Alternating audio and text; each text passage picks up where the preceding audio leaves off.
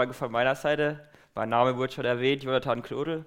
Ich komme hier ursprünglich aus der Gemeinde, bin aber derzeit für mein Studium in Aachen und deswegen freue ich mich besonders, heute hier zu sein. Und äh, ja, das Überthema Gottes Liebe bestimmt mich heute mit Ich habe Gewissheit. Und in Aachen geht es mir auch so, dass ich immer wieder daran erinnert werde, dass ich eigentlich von hier komme. Und zwar brauche ich nur manchmal nur ein Wort zu sagen oder nur einen Satz und die Leute sagen, oh, du kommst aus Süddeutschland oder oh, und dann werde ich manchmal noch als Schwabe bezeichnet, was ein bisschen grenzwertig ist, damit ich das gleich klarstellen, ja, ich komme aus Baden. Ähm, aber auf jeden Fall werde ich irgendwie dadurch immer wieder erinnert, äh, ja, an meine Identität, wo ich herkomme. Und ich glaube, ähm, Johannes in dem Brief will die Christen dort auch äh, an Wahrheiten erinnern, die sie eigentlich wissen sollten, aber irgendwie vergessen. Und ähm, ja, das wollen wir uns gemeinsam anschauen. Ich, ich glaube, Johannes adressiert ganz äh, spannende und entscheidende Fragen. Er geht zum einen darauf ein, wer ist denn Jesus und was hat es für Auswirkungen, wie wir uns ihm gegenüber positionieren. Und ja, wenn ich an ihn glaube, kann ich wirklich sicher sein, dass, dass ich auch gerettet bin oder gibt es da Unsicherheiten? Ähm, also wir werden uns auf eine spannende Reise begeben.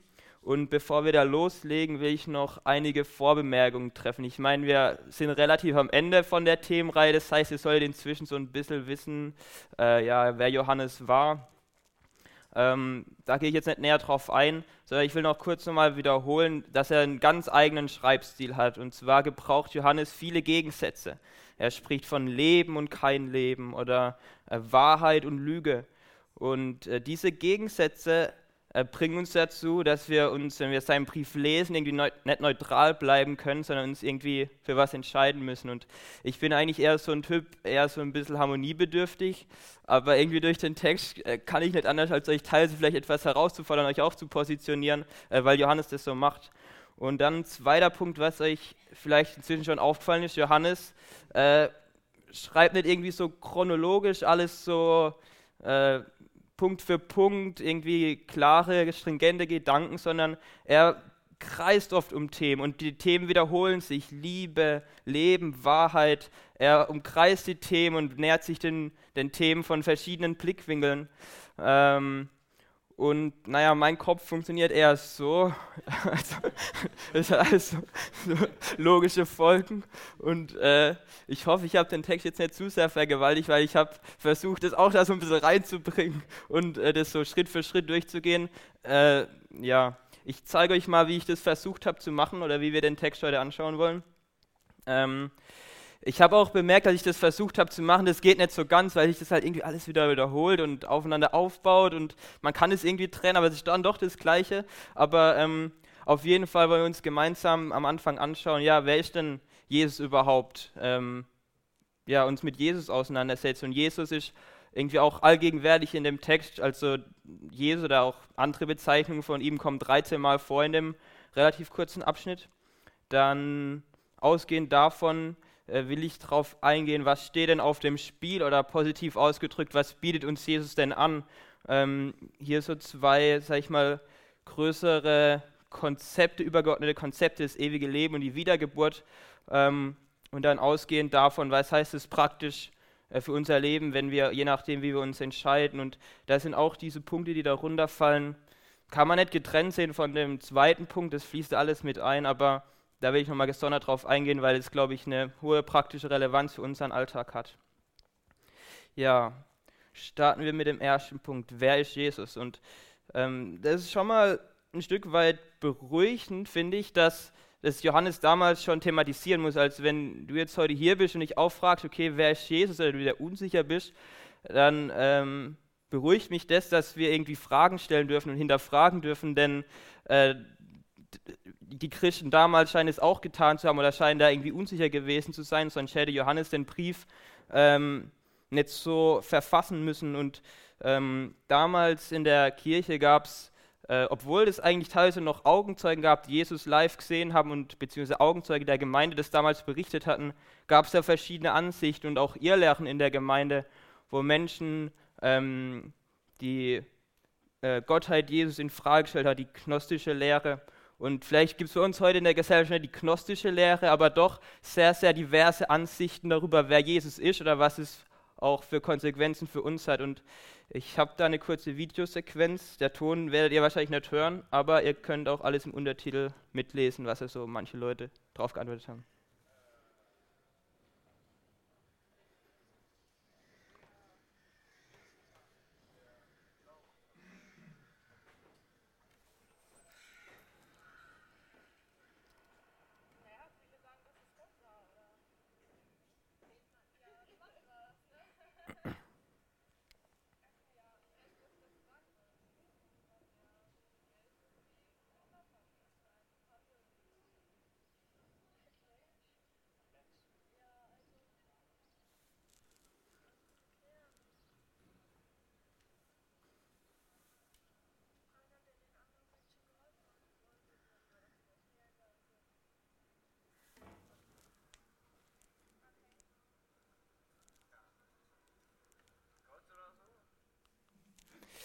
Ja, ähm, wie die Videosequenz zeigt, gibt irgendwie verschiedene Ansichten von, ja, jemand, der Gutes getan hat, über Gottes Sohn.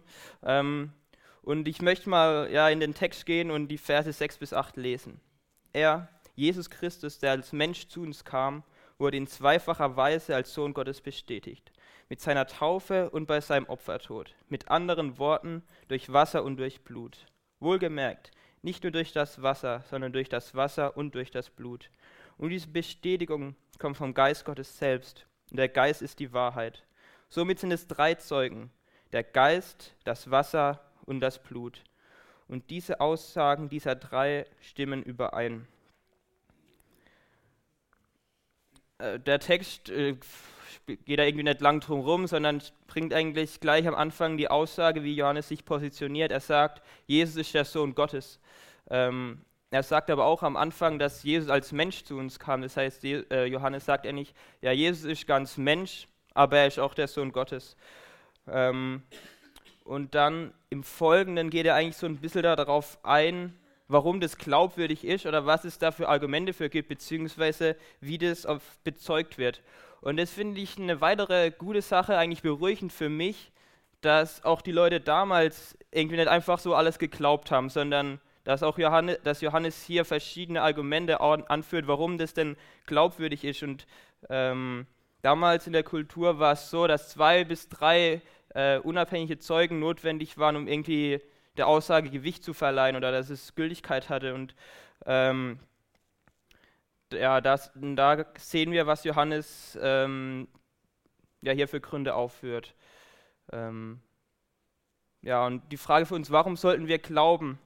Ähm, und da sagt Johannes, zum einen, es ist bestätigt durch reale historische Ereignisse. Er führt die ähm, Taufe und den Opfertod auf. Das sind Sachen, die sind real passiert, als Jesus er will damit deutlich machen, Jesus war wirklich auf der Erde. Das sind Sachen, die können wir nachprüfen in gewisser Maße, aber zumindest die Leute dort hatten vielleicht noch Augenzeugen, die das berichten konnten. Und was ist in der, was ist in der Taufe passiert? In der Taufe war die, das erste öffentliche Auftreten von Jesus und auch in der Taufe hat Gott bezeugt, dass äh, Jesus sein Sohn ist und ähm, der Opfertod ist eigentlich so äh, der Höhepunkt der Liebe Gottes zu uns, an dem, äh, wo Jesus so sagt die Bibel, ans Kreuz gegangen ist und die Trennung, in der wir stehen, von uns zu Gott zu überwinden. Er ist für unsere Fehler ans Kreuz gegangen und durch sein Blut können wir Gemeinschaft mit Gott haben.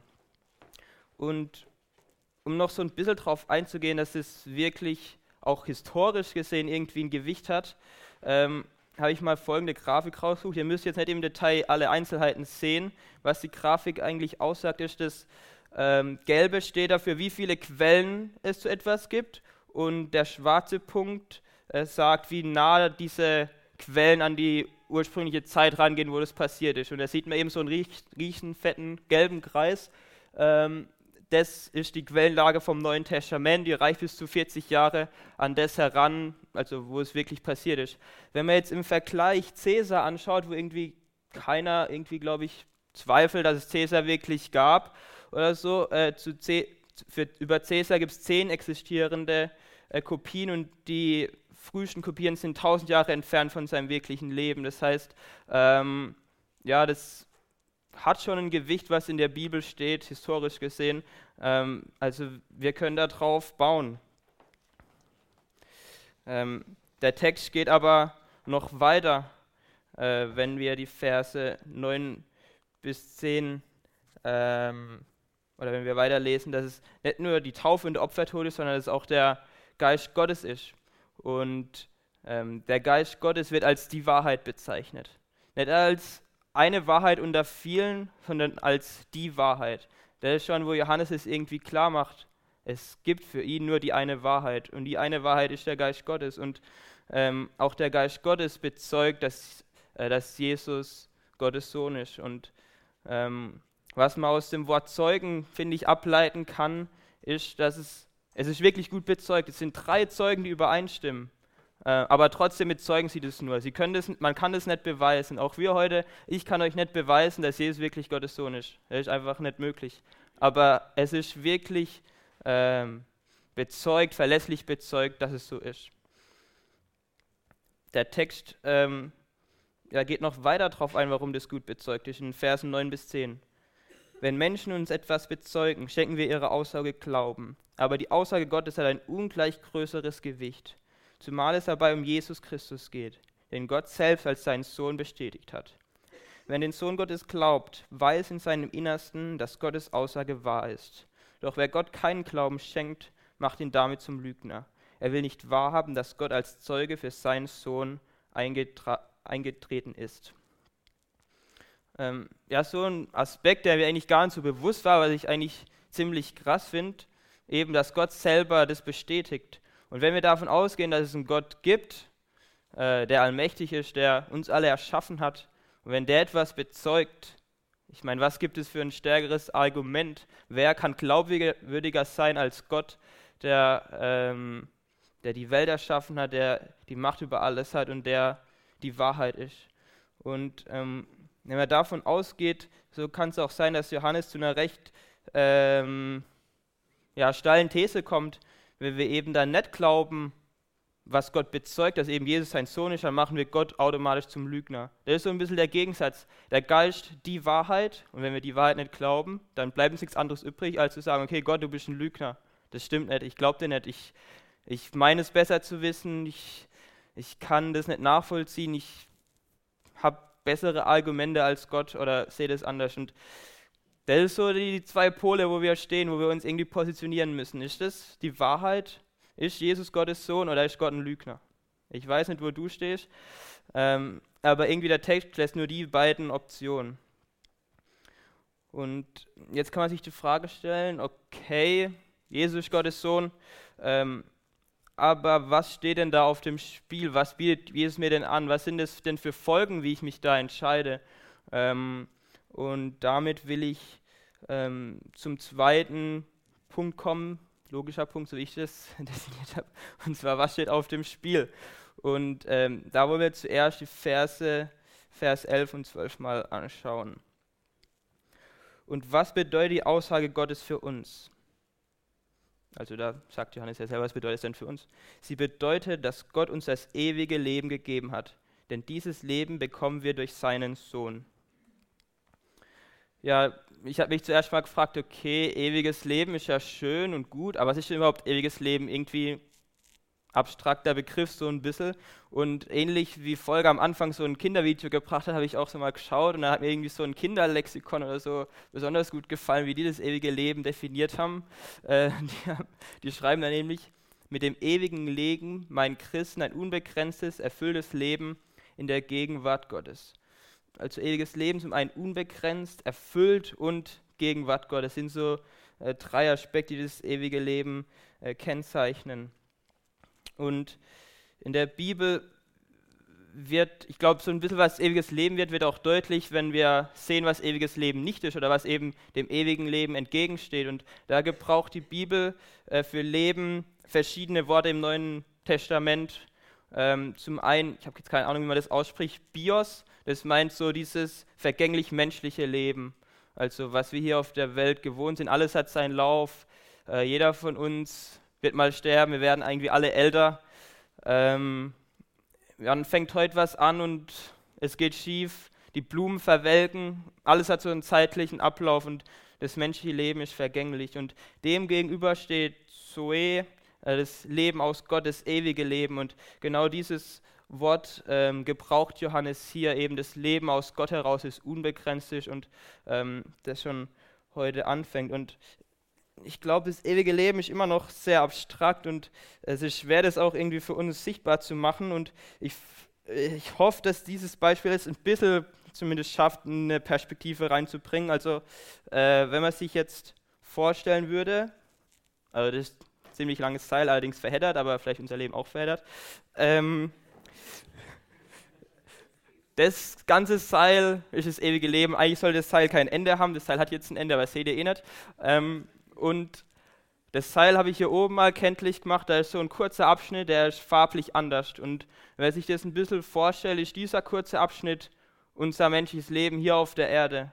Und dieser Abschnitt ist ziemlich klein im Vergleich zu dem anderen langen Seil. Und so ein bisschen ist es mit unserem Leben hier auf der Welt. Es ist sehr, sehr kurz und begrenzt. Aber wenn wir uns vor Augen führen, dass dieser kurze Abschnitt, wenn wir der Bibel Glauben schenken, Auswirkungen hat auf den ganzen Rest der Ewigkeit, dann hat das ewige Leben ziemlich große Relevanz. Und wenn wir ja, das durchdenken, dann, dann ist es eigentlich enorm, was es für ein Geschenk ist, wenn Gott uns ewiges Leben schenkt, wenn wir uns an, weiß ich, wenn wir uns schon über eine gute Note freuen oder über ein, wenn jemand ein Fußballspiel gewinnt hier in dem Abschnitt. Äh, ich meine, wie viel mehr Freude oder Erfüllung bringt es, wenn wir hier so eine ganze Ewigkeit haben, was uns noch viel mehr zu bieten hat, wie dass Frankfurt einen DFB-Pokal gewinnt ähm, ja, wenn wir in der Herrlichkeit und Herrlichkeit bei Gott sein können. Und in Vers 12 geht der Text weiter und ich habe hier mal ein Fragezeichen drin, was heißt die Frage, wie geht der Text weiter? Steht da, wer Geld hat, der hat das Leben oder wer eine Familie hat, wer eine hübsche Frau hat, der hat das Leben oder wer eine gute Arbeitsstelle hat, wer befördert wird, wer Karriere macht, hat das Leben oder wer genug Zeit hat zum Reisen und sich das leisten kann oder einfach nur Zeit hat, hat das Leben.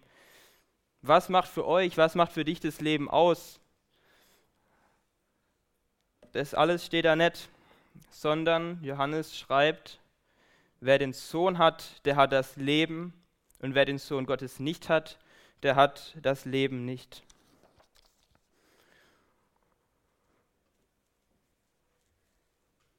Und der Text sagt irgendwie ein Stück weit, Jesus ist das ewige Leben.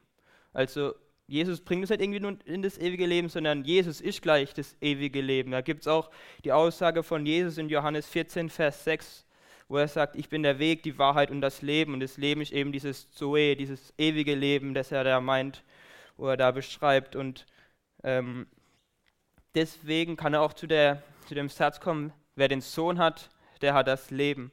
Und wenn wir Jesus haben, dann haben wir das ewige Leben. Das ewige Leben ähm, fängt dann schon hier auf der, er auf der Erde an, aber wird zu seiner Vollendung im Himmel kommen, in der Ewigkeit kommen.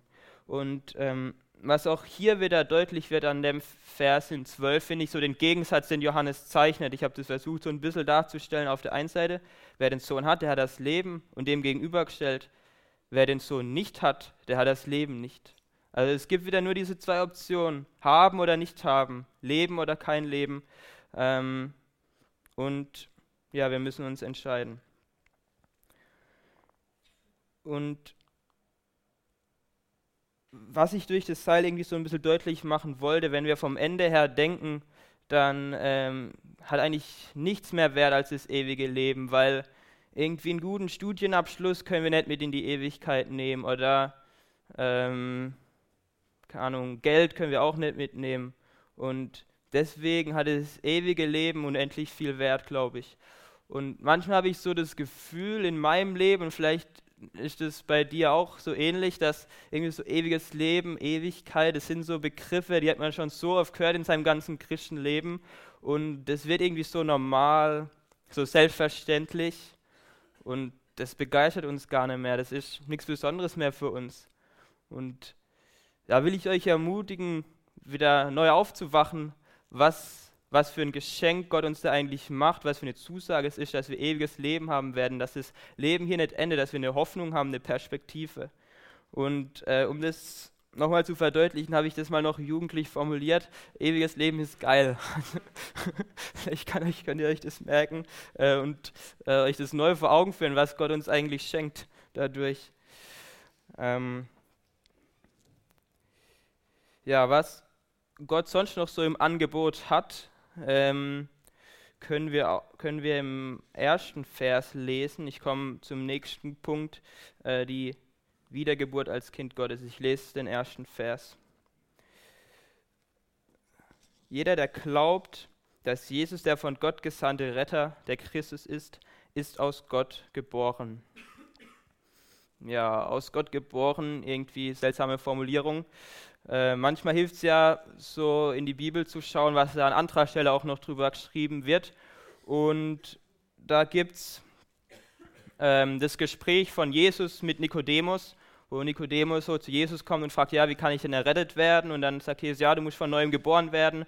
Dann fragt Nikodemus, hä, von neuem geboren, wie soll das gehen? Ich kann auch nicht in, zurück in den Leib meiner Mutter gehen und neu geboren werden. Und dann sagt Jesus ihm so, ja, nee, es geht nicht um die menschliche Geburt, sondern um eine geistliche Wiedergeburt. Und ähm, ja, da muss ich ein bisschen ausholen. In der Bibel, die Bibel sagt, dass wir von Grund auf in einem geistlich toten Zustand sind. Seitdem ähm, Adam im Paradies oder Adam und Eva im Paradies, die den Apfel gegessen haben, sind wir von Gott getrennt. Wenn wir auf die Welt kommen, egal ob wir noch irgendwas falsch gemacht haben, sagt die Bibel, leben wir in der Trennung von Gott, weil äh, die Sünde einfach in die Welt kam und weil Verfehlung da ist. Und wir haben nicht so ein geistliches Gespür für das, äh, was übernatürlich, äh, übernatürlich abgeht. Wir sind, so gebraucht die Bibel den Wort in Adam, wir sind geistlich tot. Und da ist die Geburt ein ziemlich gutes Bild, dass wir, ähm, wenn wir aus Gott, wenn Gott uns neues Leben schenkt, dann ist es wie eine Geburt. Wir, wir, wir sind, da gibt es ein neues Baby, wir, sind neu, wir haben ein neues Leben geschenkt bekommen, geistliches Leben in ihm. Und äh, wir werden aus einem geistig toten Zustand, aus der Trennung von Gott ins Leben geboren, in die Gemeinschaft mit ihm. Dass es ähm, ja möglich ist, wirklich eine, in der dauerhaften Beziehung zu Gott und, und Jesus zu leben, dass wir eine, eine neue, ein neues geistiges Leben haben, eine neue Identität, dass wir, die Bibel gebraucht im Griff, in Christus sind, dass wir nicht mehr in Adam sind, sondern in Christus. Ähm, und was ich auch noch ein ziemlich cooles Bild finde, äh, wo die Bibel dann gebraucht, dadurch, dass wir aus Gott heraus geboren sind, ähm, sind wir auch seine Kinder, können wir uns seine Kinder nehmen, haben, haben wir den Geist der Sohnschaft empfangen, wie es in Galater 4, Vers 6 heißt, dass wir nicht mehr Knechte Gottes sind, sondern seine Kinder, seine Söhne. Und ähm, als Kinder haben wir auch Teil an seinem Erbe. Das ist, was Galater 4, Vers 6 uns zusagt. Ähm, und ich meine, was sind das für coole Zusagen, dass wir teilhaben können an, an Gottes Erben und seine Kinder sind. Und ähm, wenn wir Kinder sind, dann haben wir auch Geschwister. Und ähm, ja, damit will ich zum nächsten Punkt kommen, wie, was es für Auswirkungen hat, wenn wir Kinder sind, wie das sich praktisch in unserem Leben auswirken kann. Ähm, ich lese zuerst noch den zweiten Teil, äh, Vers 2 und gehe dann gleich in 3 über. Ähm, und ein Kind, das Gott seinen Vater liebt, liebt auch seine Geschwister, die anderen Kinder dieses Vaters. Er es gilt aber auch das Umgekehrte. Die Echtheit unserer Liebe zu den Kindern Gottes erkennen wir daran, dass wir Gott, dass wir Gott lieben. Das wiederum bedeutet, dass wir nach seinen Geboten leben. Unsere Liebe zu Gott zeigt sich nämlich im Befolgen seiner Gebote. Und seine Gebote zu befolgen ist nicht schwer. ähm, wenn ihr entweder letzte Woche da wart oder äh, die Predigt nachgehört habt, wisst ihr, dass letzte Woche ähm, Martin sich intensiv mit dem Thema auseinandergesetzt hat, gesetzt hat, was es heißt, ähm, dass wir Kinder Gottes sind und was es auch für Auswirkungen hat, dass wir auch unsere Geschwister, die auch Kinder Gottes sind, dass wir die lieben sollen und was es auch für eine Wechselwirkung zw gibt zwischen der Liebe zu Gott und Liebe zu unseren Geschwistern. Deswegen will ich auf den zweiten Vers nicht weiter eingehen, sondern will mich gleich irgendwie so auf den dritten Vers stürzen, der mich ähm, irgendwie so ein bisschen ins Nachdenken gebracht hat, so anfangs, weil ich irgendwie für mich so Liebe und Gebote befolgen irgendwie eher so zwei Begriffe sind, die sich so ein bisschen abstoßen, äh, weil, keine Ahnung, oft kann man so Gebote fest, verbindet man vielleicht mit so einem Zwang und Gehorsam und wie soll, also, wie soll das Liebe ausdrücken? Also, wie geht es zusammen? Und ähm, das ist für uns, glaube ich, schwer, aber für Gott ist das nicht schwer, weil Gott äh, denkt irgendwie anders. Und da möchte ich so ein paar Punkte anführen, äh, warum das so ist. Zum einen sind die Gebote Gottes keine Einschränkung, sondern sie führen uns in die Freiheit. Und ich glaube, das sehen wir auch ein Stück weit daran, wenn ähm, Eltern es gut meinen mit ihren Kindern, dann ist es nur schlau, den Geboten zu die Gebote zu befolgen. Und zum Beispiel, wenn die Eltern sagen, ja, lang nicht auf die Herdplatte, auf die heiße Herdplatte, sonst verbrennst du dich, äh, dann ist es nur schlau, irgendwie dem Gebot zu folgen, gehorsam zu sein, ähm, weil die Eltern es gut meinen. Und wenn unsere Eltern es hier auf der Welt schon gut meinen, wie viel mehr meint es Gott es gut mit uns und wie viel mehr weiß auch Gott, was gut für uns ist. Wenn Gott der ist, der uns alle erschaffen hat, dann weiß er am allerbesten, was richtig ist für uns, wie er sich das gedacht hat. Und er kennt auch uns am allerbesten, was unsere Gaben und Fähigkeiten sind. Und wenn dann dieser Gott uns in der Bibel Richtlinien gibt, wie wir unser Leben gestalten können, dann ist es eigentlich nur schlau, diese Gebote auch zu befolgen, sich daran zu, han, äh, daran zu halten, ähm, weil es uns in die Freiheit führt, weil es was Gutes ist, weil Gott es gut mit uns meint. Und ich glaube, Gott weiß viel besser auch noch, was gut für uns ist, als wir das selber wissen. Ähm, und dann kommt noch hinzu, wenn wir die Gebote nicht als Vorschriften sehen, die einfach so da sind, sondern den Grund Gottes erkennen, warum er die Gebote äh, ja so formuliert hat, wie sie sind. Äh, das ist nämlich Gott aus Liebe formuliert, weil er das Beste für uns will, dass wir den Liebesgrund der Gebote erkennen und, und dass wir daraus leben. Und dann ja, können wir, denke ich, daraus hinkommen, dass eben dieser Gehorsam wirklich so unsere Liebe zu ihm ausdrückt, weil es ein Liebesgehorsam ist, in dem wir unserem Vater, der es gut mit uns meint, eine Freude machen wollen, indem wir äh, in dem leben, was er sich für uns wünscht. Und das ist irgendwie so eine Win-Win-Situation gefühlt. Ähm ja, kommen wir zum zweiten Teil von dem Vers. Ähm, den fand ich auch irgendwie, keine Ahnung, krass. So, und seine Gebote zu befolgen ist nicht schwer. Ich weiß nicht, ob ihr das auch so seht, weil so mein erster Gedanke war irgendwie so, hä, wieso ist es denn jetzt schwer? Ich finde es manchmal schon ziemlich schwer. Schon allein, wenn es da heißt, ja, liebe deinen Nächsten wie dich selbst. Keine Ahnung, Wolf kann ich vielleicht noch lieben, aber was ist mit Thomas? okay, sorry, aber vielleicht gibt es ja Leute, die, die war irgendwie nicht so mag. Wie soll ich die denn so lieben, mich selbst? Weil, also, ich will schon, dass es mir irgendwie sehr gut geht. Oder auch irgendwie so Gebote von Jesus, ja, äh, wer eine Frau mit einem gefährlichen Blick ansieht, hat schon die Ehe gebrochen. Also, das finde ich schon irgendwie so manchmal schwer. Also, was meint denn der damit, wenn er sagt, es ist nicht schwer? Ähm, und irgendwie so ganz Durchdrungen habe ich es, glaube ich, auch nicht. Das ist irgendwie noch so ein bisschen herausfordernd, die Aussage für mich. Aber durch ähm, ja, verschiedene Blickwinkel hat mir das doch geholfen, das ein Stück weit besser zu verstehen, warum es denn nicht schwer ist, Gottes Gebote zu befolgen. Und ähm, das möchte ich mit euch durchgehen. Zum einen können wir, glaube ich, Matthäus 11, Vers 28 bis 30 heranziehen, weil da wiederholt Jesus selbst eigentlich diese Aussage, indem er sagt, denn mein Joch ist sanft und meine Last ist leicht. Also eigentlich ähnlich formuliert, ja, es ist ganz leicht, es ist sanft, meine, also mit mir zu gehen. Ich habe ein, äh, ja, ein sanftes Joch, eine leichte Last. Und ähm, am Anfang in Vers 28 sagt äh, Jesus auch noch, ruft der Barmherzige, kommt her zu mir alle, die ihr mühselig und beladen seid, ich will euch erquicken. Das heißt, das ist schon mal so der erste Punkt, dass wir da nicht irgendwie allein durchlaufen, dass wir am Anfang eine Zusage Gottes haben, ich will euch erquicken, ich will euch die Kraft geben, ich will euch stärken. Und dann der zweite Punkt, was das Joch verdeutlicht, ein Joch äh, zieht man nicht, nicht, allein, sondern es sind immer zwei. Das heißt, ähm, Jesus ist mit uns in dem Joch und äh, zieht es mit uns gemeinsam. Das heißt, wir müssen das nicht irgendwie allein machen aus unserer Kraft, sondern dürfen wissen, dass Jesus mit uns in dem Joch ist und ähm, ja, mit uns da durchgeht. Und dann, was jetzt oben als Notiz steht, ist eigentlich das, was ich im ersten Teil schon ausgeführt habe. Wenn wir die Liebe Gottes erkennen, die hinter den Geboten steht, dann wird es auch leichter, die Gebote so umzusetzen.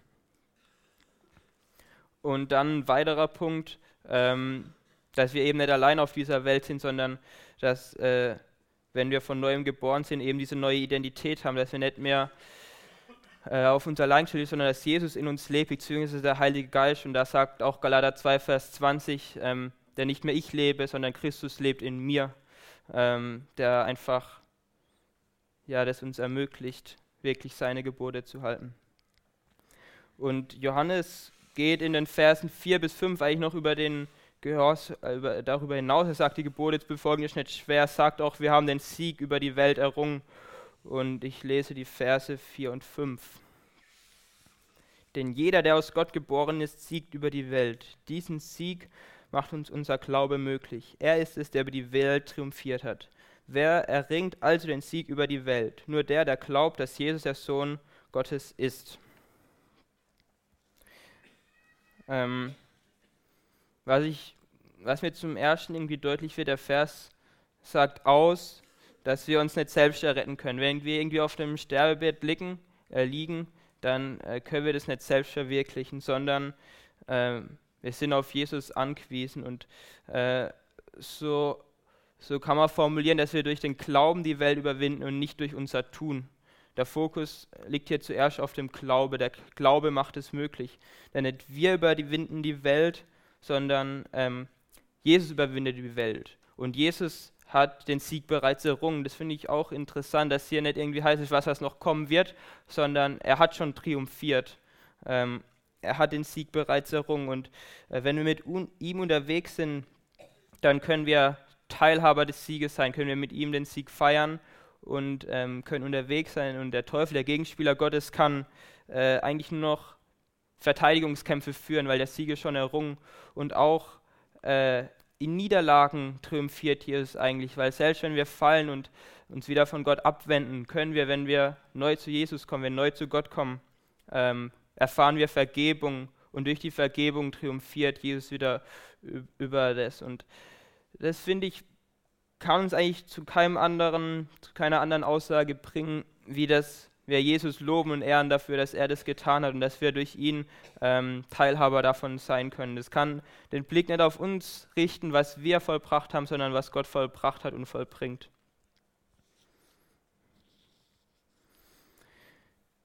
Ja, ich möchte zum, ähm, zu dem Punkt kommen, wo ich glaube, wo Johannes einen Schwerpunkt setzt in dem Text oder was eine seiner Hauptaussagen ist, was ja auch das Überthema ist.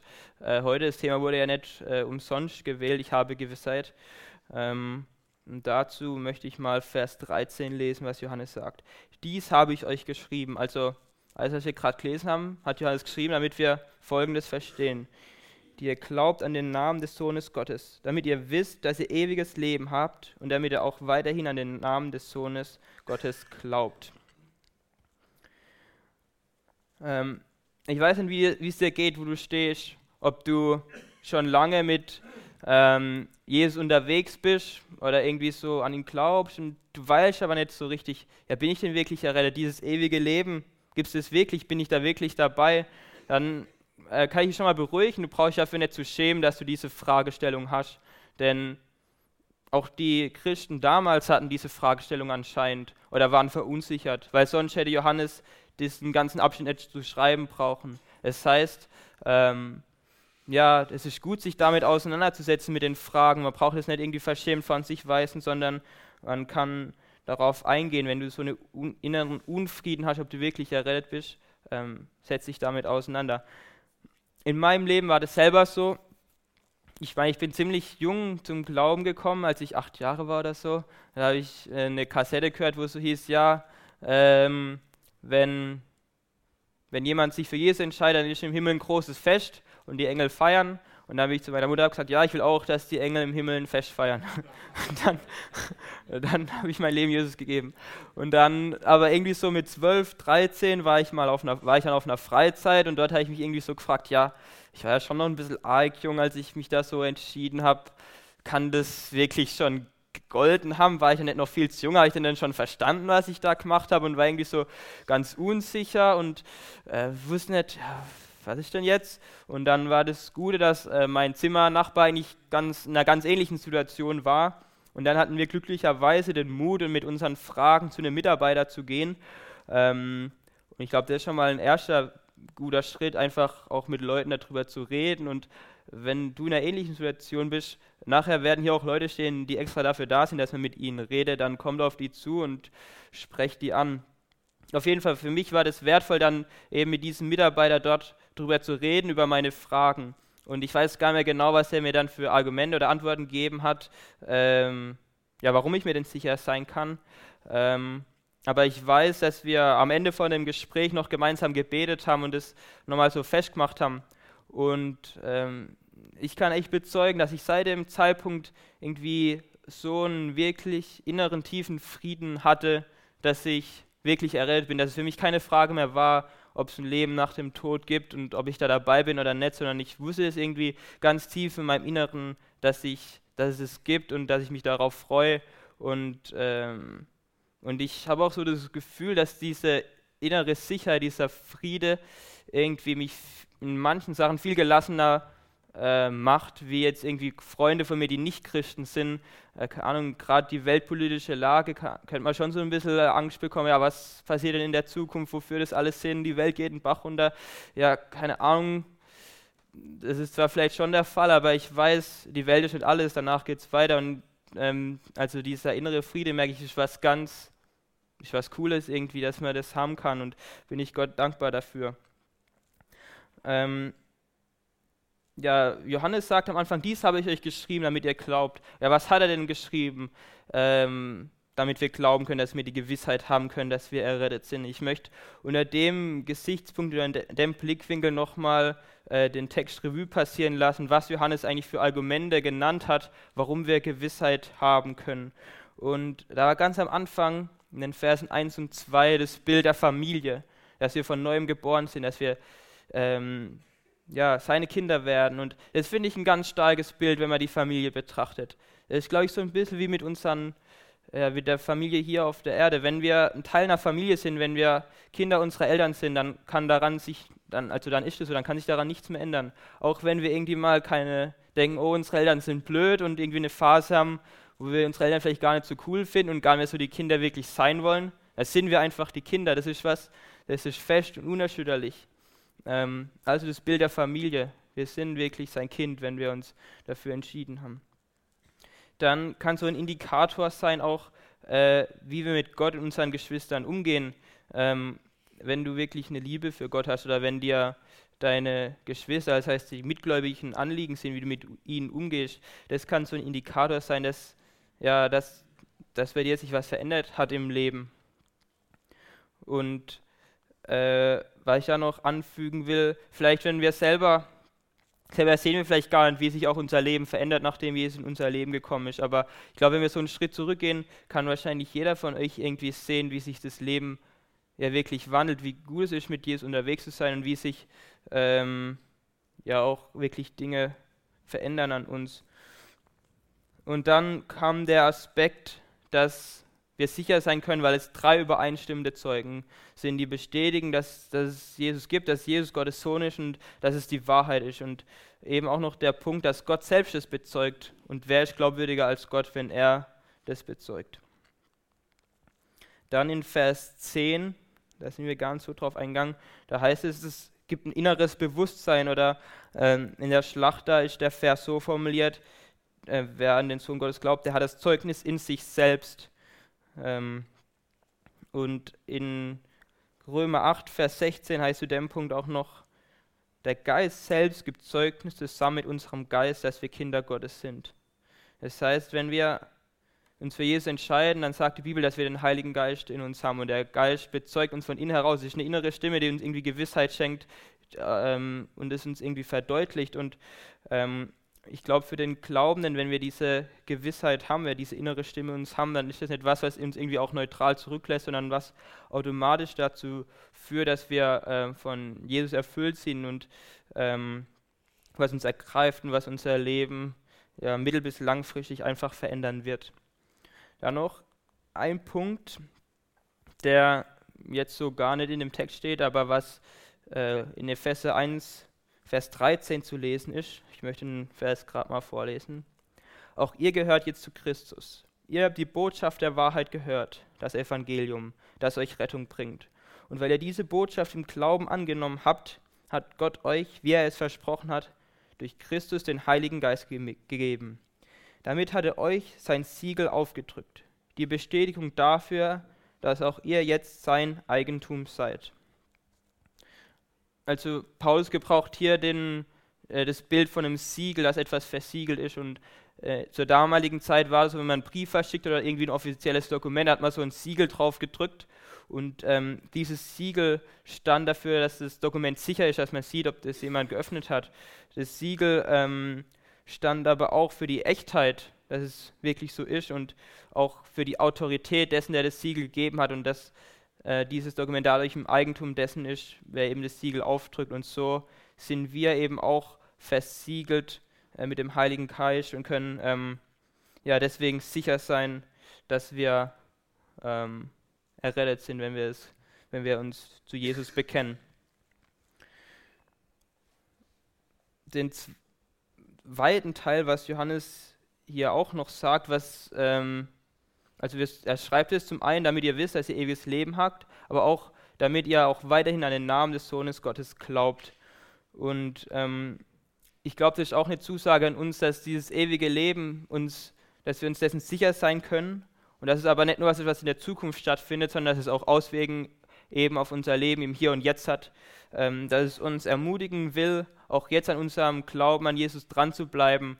Ähm, und ja, will uns das aufzeigen, was, ist, was uns zum einen erwartet, aber was wir auch für Geschenke schon im Hier und Jetzt haben und, und sagt, ja, bleibt weiterhin dran und glaubt. Ich will zum Schluss kommen. Für die von euch, die irgendwie schon lang mit Jesus unterwegs sind, ähm, will der Text, glaube ich, aussagen, will euch nochmal bestärken darin, dass ihr eurer Errettung sicher sein könnt. Der, dass ihr wissen dürft, ja, wenn euch Fragen umtreiben, diese Fragen sind unberechtigt, wenn ich mich für Jesus entschieden habe, dann bin ich errettet. Und er braucht dafür keine besonderen Gaben, er braucht dafür nicht irgendwie ein großes Wunder erlebt zu haben, eine große Heilung erlebt zu haben, er braucht nicht irgendwie was Tolles erschaffen haben, eine große Tat vollbracht zu haben. Ähm, das Einzige, was er braucht, ist äh, der Glaube an Jesus und das genügt. Und wie war der Satz von Johannes? Wer Jesus hat, der hat das Leben. Wenn du aber hier sitzt und die Frage für dich irgendwie noch ungeklärt ist, wer ist Jesus, wie positioniere ich mich dafür, dann ähm, lädt der Text, glaube ich, ein und fordert dich auch heraus, dich damit auseinanderzusetzen mit der Frage. Weil der Text irgendwie eben nicht diese Neutralität übrig lässt, sondern sagt, okay, du musst dich irgendwie entscheiden. Es gibt nur Leben und kein Leben. Es gibt nur Wahrheit oder Lüge. Und wie willst du dich da entscheiden? Und ich will nochmal aufzählen, was Jesus dir anbietet. Er sagt, ja, wenn du dich für mich entscheidest, dann will ich dir wahren Frieden in dein Herz geben. Du kannst eine Beziehung mit mir haben, du kannst in Gemeinschaft mit mir leben. Du hast ein Leben über den Tod hinaus und du hast durch mich Teilhabe über den Sieg der Welt. Und ähm, ja, das ist das Angebot von Gott an dich. Und ja, es ist deine Sache, wie du dich entscheidest. Ich will zum Abschluss noch mit uns beten. Ja, Herr, ich danke dir für dein Wort und für das klare Zeugnis in deinem Wort und dass dein Wort wirklich glaubhaft ist, dass es so viele Quellen dazu gibt und ähm, dass wir uns darauf verlassen dürfen und dass ja auch Johannes es so klar formuliert und uns nochmal deutlich macht, dass wenn wir uns zu dir bekennen, dass wir ewiges Leben haben, dass wir errettet sind, dass wir Gemeinschaft haben können mit dir und mach uns es wirklich neu groß, was es wirklich bedeutet, mit dir unterwegs zu sein, im Hier und Jetzt, aber auch, was es für eine Perspektive für uns eröffnet, dass ähm, die Welt nicht alles ist, dass es weitergeht, dass wir ewiges Leben haben dürfen, dass wir in, äh, bei dir in der Herrlichkeit sein dürfen eines Tages. Und ich möchte auch für die beten, die wie unentschlossen sind, die nicht, die nicht wissen, ob sie wirklich errettet sind, die, die die Frage umtreibt. Schenke ihnen wirklich die Gewissheit. Schenke, dass sie sich den Mut haben, auf Leute zuzugehen, gemeinsam darüber zu reden oder auch ganz für sich das nochmal festmachen mit dir und ähm, das nochmal neu bekräftigen. Und ich möchte auch ja, für die bitten, die noch gar nicht wissen, ob es sich wirklich gibt, die das alles kritisch sehen, dass du ihnen nachgehst, dass du ähm, ja, ihnen Unruhe schenkst, dass die Entscheidung, ähm, dass sie sich wirklich entscheiden, wie sie zu dir stehen wollen. Und ich, ja, ich danke dir, dass wir auch an Pfingsten feiern dürfen, dass dein Geist in die Welt gekommen ist und dass wir hier in der Welt nicht alleine sind, sondern dass du in uns leben möchtest. Und ähm, ja, dafür danke ich dir in deinem Namen. Amen.